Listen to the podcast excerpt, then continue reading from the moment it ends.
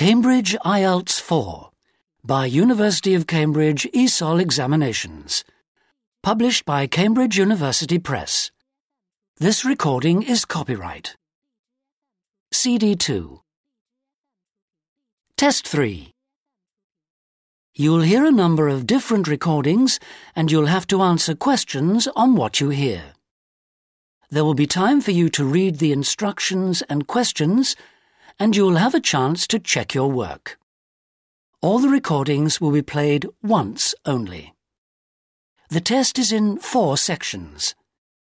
At the end of the test, you'll be given 10 minutes to transfer your answers to an answer sheet.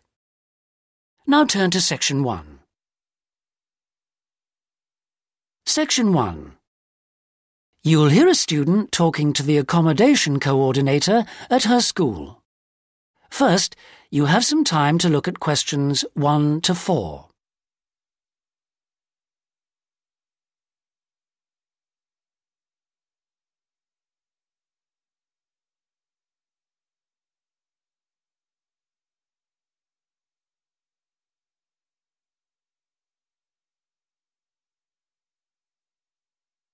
You'll see that there is an example which has been done for you. On this occasion only, the conversation relating to this will be played first. Sarah, I've heard that you want to move into a homestay family. Is that correct? Yes, that's right. I've been staying with my aunt, and now my cousin is arriving from Singapore, and my aunt needs the room for him. Ah, oh, that's bad luck. Well, I'll need to get some particulars first. Um, Sarah, what's your full name? Sarah Lim. And that's Sarah without the H at the end. Linda asks for Sarah's full name, Sarah Lim, so this has been written in the notes. Now we shall begin. You should answer the questions as you listen because you will not hear the recording a second time. Listen carefully and answer questions 1 to 4. Sarah, I've heard that you want to move into a homestay family. Is that correct? Yes, that's right. I've been staying with my aunt, and now my cousin is arriving from Singapore, and my aunt needs the room for him. Ah, oh, that's bad luck. Well, I'll need to get some particulars first. Um, Sarah, what's your full name? Sarah Lim, and that's Sarah without the H at the end. Mm. How old are you, Sarah? Twenty-three, only just. It was my birthday on the 21st of August. Ah, happy birthday for yesterday. How long have you been in Australia? A year in Adelaide and six months in Sydney. I prefer Sydney. I've got more friends here. What's your address at your aunt's house? Flat 1, 539 Forest Road, Canterbury. And the postcode is 2036. Okay. What are you studying now? I was studying General English in Adelaide, and now I'm doing academic English because I'm trying to get into medicine next year. That sounds good, but it'll take you a long time. When would you like to move out from your aunt's? My cousin arrives on Friday morning, so I'd better be out on Thursday. What, the 7th of September? Yes, that's right. Before you hear the rest of the conversation, you have some time to look at questions 5 to 10.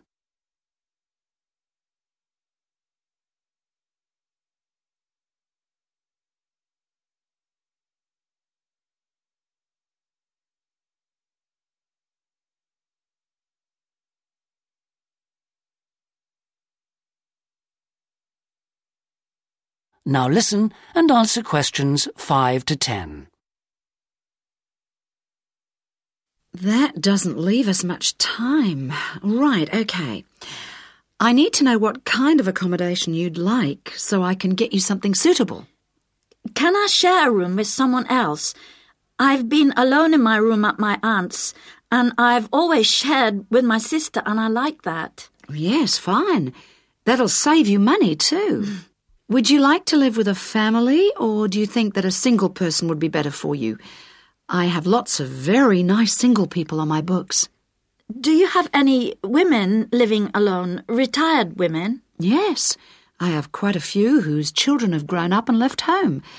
In fact, I have some really lovely retired ladies living by themselves who just love the company of students. Most of them live in flats, but that's not a problem for you, is it? Not at all. I'm used to that. My aunt lives in a flat too, remember? Hmm. I'm not used to a big house with a garden, swimming pool, pets, and all that. Okay, fine. I know quite a bit about what you want now.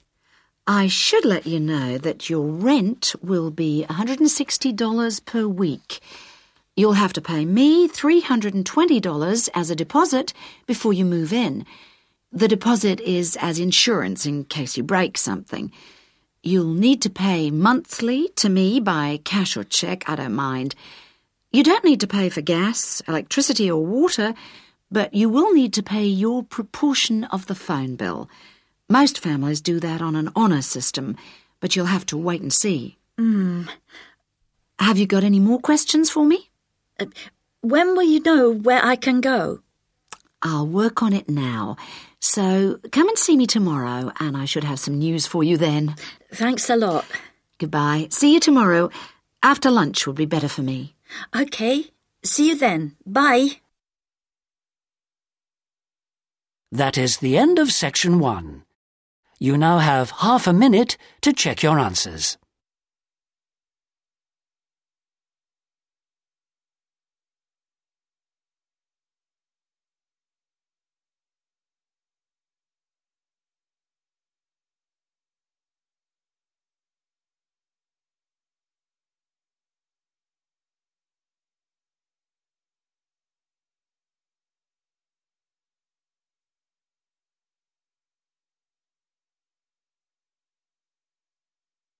Now turn to section two.